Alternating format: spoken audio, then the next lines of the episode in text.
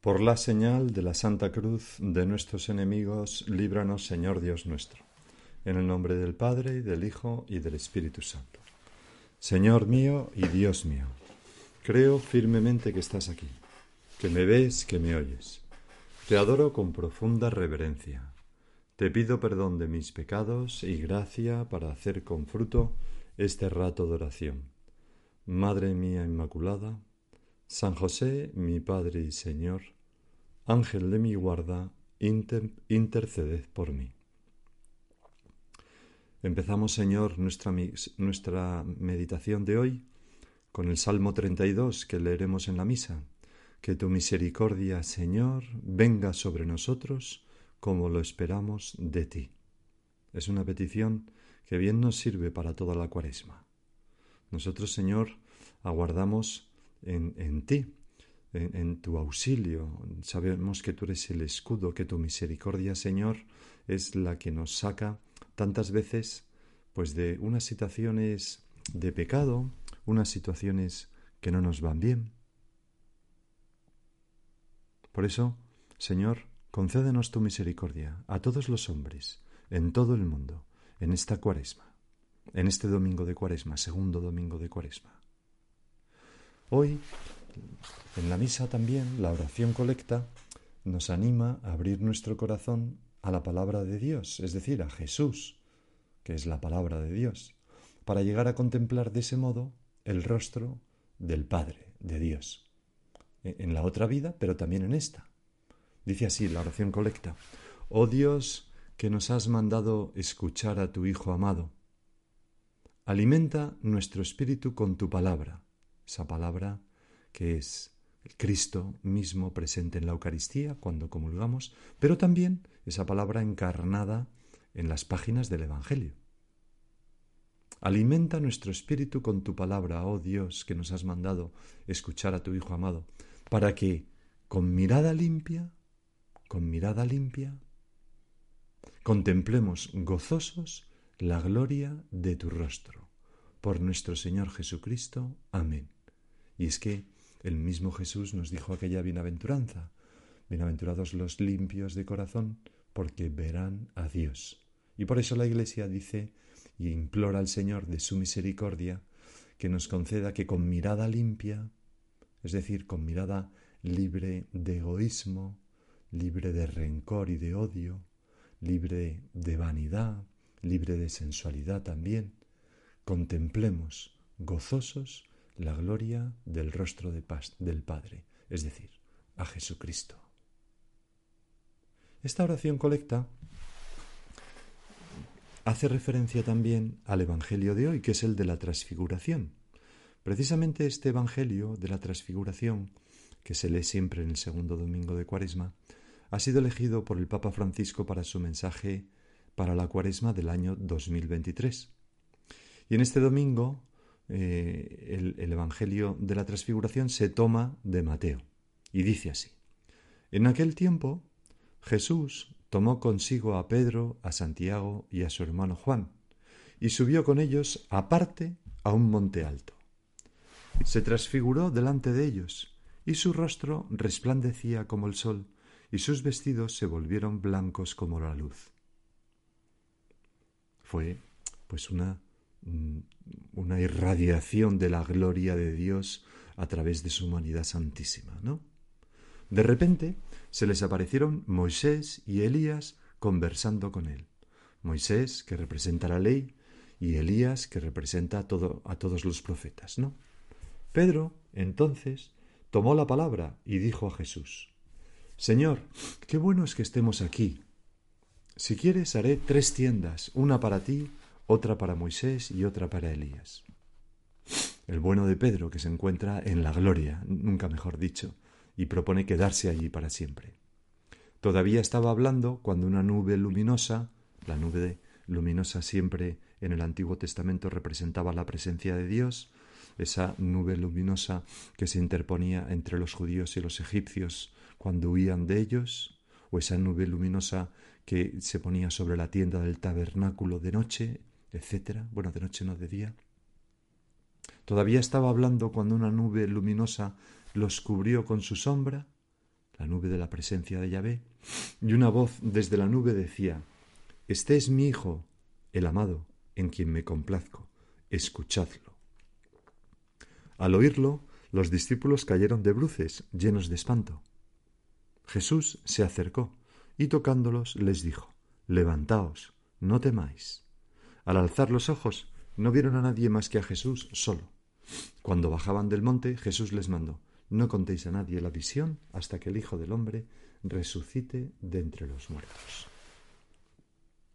Lo primero, Señor, que llama la atención es la primera frase. Jesús tomó consigo a Pedro, a Santiago y a su hermano Juan, y subió con ellos aparte a un monte alto.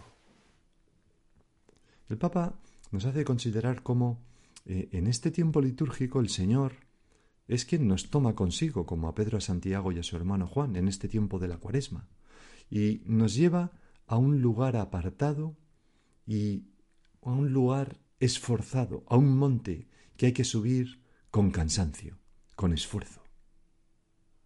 Y dice el Papa, aun cuando nuestros compromisos diarios nos obliguen a permanecer allí donde nos encontramos habitualmente, viviendo una cotidianidad a menudo repetitiva y a veces aburrida, en Cuaresma se nos invita a subir a un monte elevado, junto con Jesús, para vivir con el pueblo santo de Dios una experiencia particular de ascesis.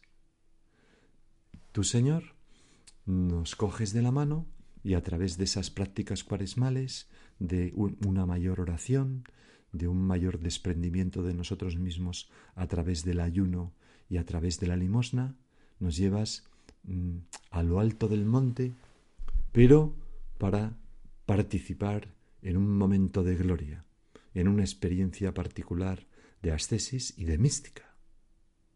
Es la misma idea de la primera lectura de hoy, cuando Yahvé se aparece a Abraham y le dice, Sal de tu tierra, de tu patria, de la casa de tu padre, hacia la tierra que te mostraré.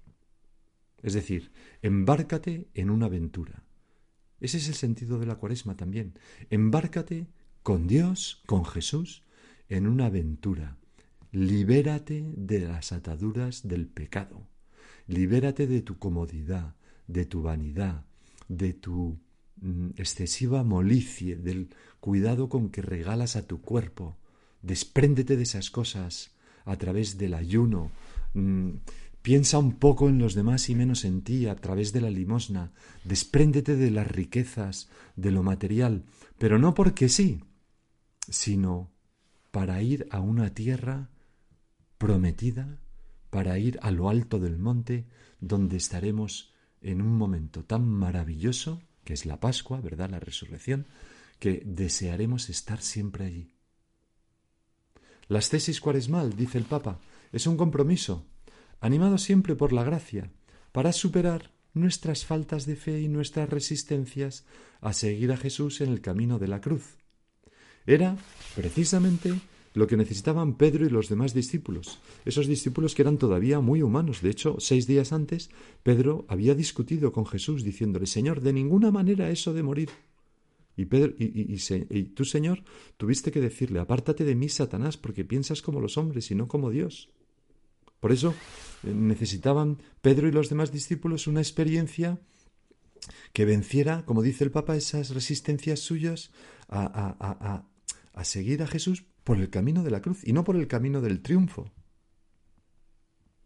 Sigue diciendo el Papa, para profundizar nuestro conocimiento del Maestro, para comprender y acoger plenamente el misterio de la salvación divina, realizada en el don total de sí por amor, debemos dejarnos conducir por él a un lugar desierto y elevado, distanciándonos de las mediocridades y de las vanidades.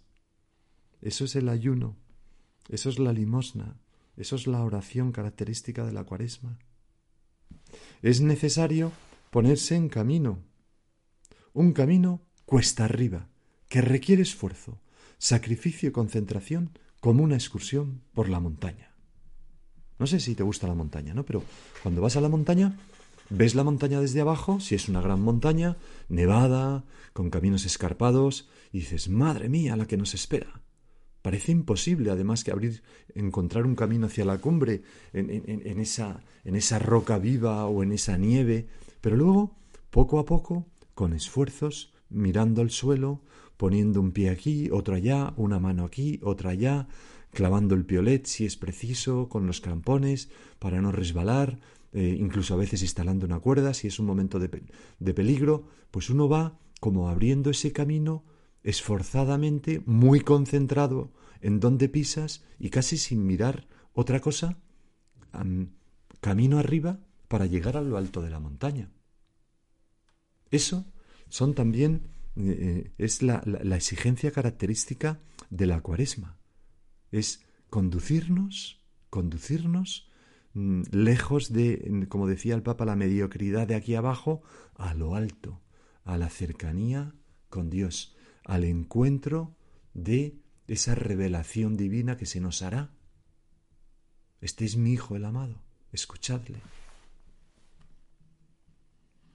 En el, en el, retiro en el Monte Tabor, el Monte Tabor, que tuvieron que subir los discípulos con el Señor, pues yo lo he subido varias veces andando. Y, no es un monte muy alto, realmente, pero se tarda, se tarda lo suyo, no, no es pues 45 minutos, una hora y es muy arcilloso y si ha llovido resbala bastante y tiene mucha vegetación y hay que abrirse camino entre pinchos a veces. Pues dice el Papa, en el retiro en el Monte Tabor, Jesús llevó consigo a tres discípulos, elegidos para ser testigos de un acontecimiento único. Quiso que esa experiencia de gracia no fuera solitaria, sino compartida, como lo es al fin y al cabo toda nuestra vida de fe.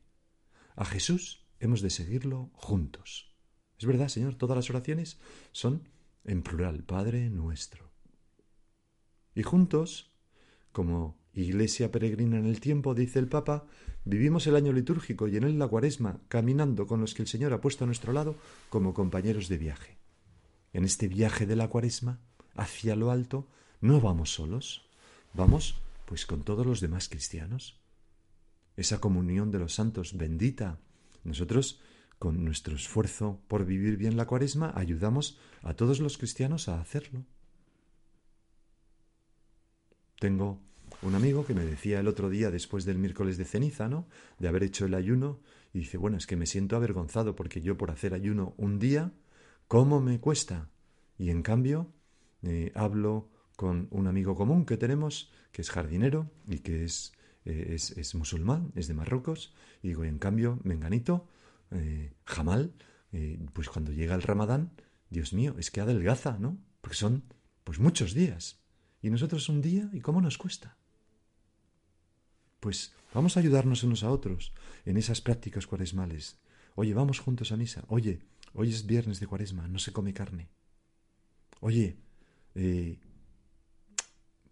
podemos dar? a los más necesitados. El marido le dice a la mujer, la mujer le dice al marido, etc. Animarnos a vivir bien la cuaresma. Oye, nos podemos proponer ir a misa todos los días. ¿Qué te parece en cuaresma? ¿Qué te parece si dejamos de beber eh, al cervezas en cuaresma? Yo qué sé. ¿Qué te parece si... Y así, unos a otros, como en una escalada a la montaña, nos vamos ayudando, nos vamos sosteniendo. Y dice el Papa, y llegamos al momento culminante. Dice el Evangelio que Jesús se transfiguró en presencia de ellos. Su rostro resplandecía como el sol y sus vestiduras se volvieron blancas como la luz. Aquí está la cumbre, la meta del camino.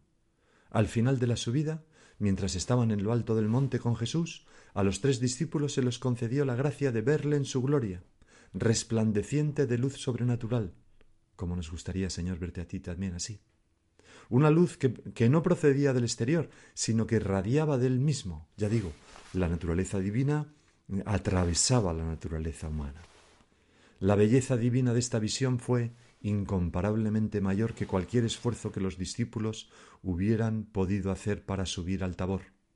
Como en cualquier excursión, dice el Papa, exigente, de montaña, a medida que se asciende, es necesario mantener la mirada fija en el sendero, pero el maravilloso panorama que se revela al final sorprende y hace que valga la pena. ¿Cuántas veces, Señor, mm, pues hemos contemplado esto? Después de una ascensión dura de, por aquella montaña, incluso envueltos en niebla, mirando pues el suelo para no resbalar, para pisar bien, para clavar bien el crampón, el piolet. Al final llegamos a la cumbre, todo se despeja y se ve el valle maravilloso que hay detrás, las otras cumbres a los lejos, y parece que se toca el cielo y se está más cerca de ti. Es una metáfora bellísima de la transfiguración, ¿verdad? En la transfiguración los discípulos contemplaron un, un paisaje de una belleza incomparable, el rostro de Cristo transfigurado por la gloria divina, sus vestidos irradiando blancura, y además Elías y Moisés, es decir, la ley y los profetas, el Antiguo Testamento, dialogando con Cristo, el Nuevo Testamento, en una unidad maravillosa. La experiencia de los discípulos en el Monte Tabor, sigue diciendo el Papa, se enriqueció aún más cuando junto a Jesús Transfigurado aparecieron Moisés y Elías, que personifican respectivamente la ley y los profetas. La novedad de Cristo es el cumplimiento de la antigua alianza y de las promesas. Es inseparable de la historia de Dios con su pueblo y revela su sentido profundo. Nosotros, Señor, como cristianos, tenemos aquí como una indicación clara, ¿no? de que no podemos vivir como cristianos despreciando el Antiguo Testamento. Porque Ahí se contiene como en una promesa el Nuevo Testamento y el Nuevo Testamento da cumplimiento a todas las promesas del Antiguo Testamento. Y mm, tu vida, Señor, y tus enseñanzas son inseparables de la historia de Dios con su pueblo. Por eso, qué bueno es también en Cuaresma quizás ese propósito. Voy a empezar a leer diariamente la Sagrada Biblia. A lo mejor podemos empezar por algún libro que nos sea más fácil, o por orden, o por esos libros que cogen un, par, un trozo para cada día, en fin. Dice el Papa, el camino ascético cuaresmal, ascético viene de ascesis, que es esfuerzo, que es hacerse violencia a uno mismo, ¿no? que es ascensión, ¿no?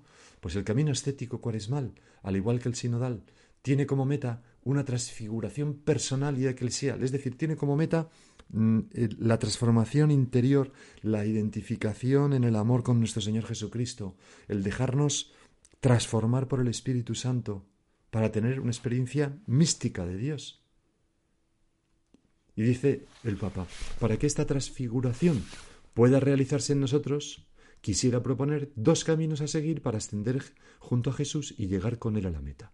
Dos caminos que nos propone el Papa y que nosotros podemos examinarnos. El primero se refiere al imperativo que Dios Padre dirigió a los discípulos presentes en el Tabor mientras contemplaban a Jesús mm, transfigurado, esa voz que desde la nube dijo, Este es mi Hijo, el amado, escuchadlo. Y dice el Papa, por tanto, la primera indicación es muy clara, escuchar a Jesús. La cuaresma es un tiempo de gracia en la medida que escuchamos a aquel que nos habla. ¿Y cómo nos habla? Ante todo, en la palabra de Dios que la Iglesia nos ofrece en la liturgia. Hemos hablado antes de ese propósito magnífico de ir a misa cada día y escuchar la palabra de Dios. Otras personas pueden proponerse en cuaresma leer todos los días el Evangelio del día o simplemente coger unos evangelios y leerlos.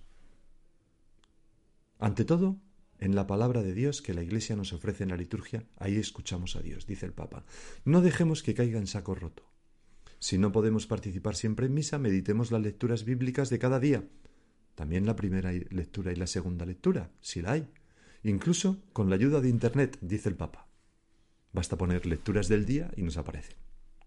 Además de hablarnos en las Escrituras, el Señor lo hace a través de nuestros hermanos y hermanas, no solamente en la dirección espiritual, como podríamos pensar cuando un hermano nos habla, nos dice, nos anima ¿no? a acercarnos más a Jesús, sino también en los rostros y en las historias de quienes necesitan nuestra ayuda y que nos vamos cruzando continuamente. Ahí nos habla Cristo porque Cristo está en ellos. Ahí escuchamos la palabra de Dios que nos pide, ayúdame. Y ahora vamos al segundo camino, ¿no? Para vivir ese escuchadle. Al escuchar la voz del Padre, dice el Papa, los discípulos cayeron con el rostro en tierra llenos de temor. Jesús se acercó a ellos y tocándoles les dijo, Levantaos, no tengáis miedo. Cuando alzaron los ojos, no vieron a nadie más que a Jesús solo. Y dice el Papa, He aquí la segunda indicación para esta cuaresma. No refugiarse en una religiosidad hecha de acontecimientos extraordinarios, de experiencias sugestivas, por miedo a afrontar la realidad con sus fatigas cotidianas, sus dificultades y sus contradicciones. Señor, que yo no me refugie en lo extraordinario. Pedro quería quedarse allí, pero no sabía lo que se decía. Y es que nosotros te seguimos a ti muchas veces en soledad, sin consuelos sensibles. A veces, por ejemplo, hacemos un curso de retiro o un retiro espiritual y allí tenemos muchas luces o incluso cuando es un retiro que carga más la mano en los aspectos emotivos, salimos después de mucho llorar y de mucho emocionarnos con propósitos y tal. Pero pero claro, la religiosidad no es solamente esos momentos extraordinarios de experiencias sugestivas, como nos dice el Papa. Esa luz que Jesús mostró a los discípulos fue un adelanto de la gloria pascual, pero debemos ir hacia esa siguiéndolo a Él solo. Cuando alzaron los ojos, hemos leído el Evangelio, no vieron a nadie más que a Jesús solo. Y a veces ese seguir a solo Jesús es seguir a Cristo crucificado. A Cristo que nos, que nos pide ayuda con su cruz. En la soledad, en la sequedad espiritual, en la falta de ganas, pero ahí también está nuestro Señor Jesucristo. Por eso el Papa, al final de su mensaje, dice, la cuaresma está orientada a la Pascua. El retiro, esos momentos extraordinarios, no es un fin en sí mismo, sino que nos prepara para vivir la pasión y la cruz con fe, esperanza y amor. Esto es la Semana Santa, ¿verdad? Para llegar a la resurrección. Pues Señor, vamos a dejarlo aquí, que cada uno de nosotros por su cuenta haga un poco de oración con estas palabras que nos ha dirigido el Papa en su mensaje para esta para la Cuaresma del año 2023. Y mm, de la mano de la Virgen le pedimos que nos ayude a recorrer este camino, esta ascensión a lo alto del monte para encontrarnos con la gloria de Dios. Y ahora sigue tú por tu cuenta.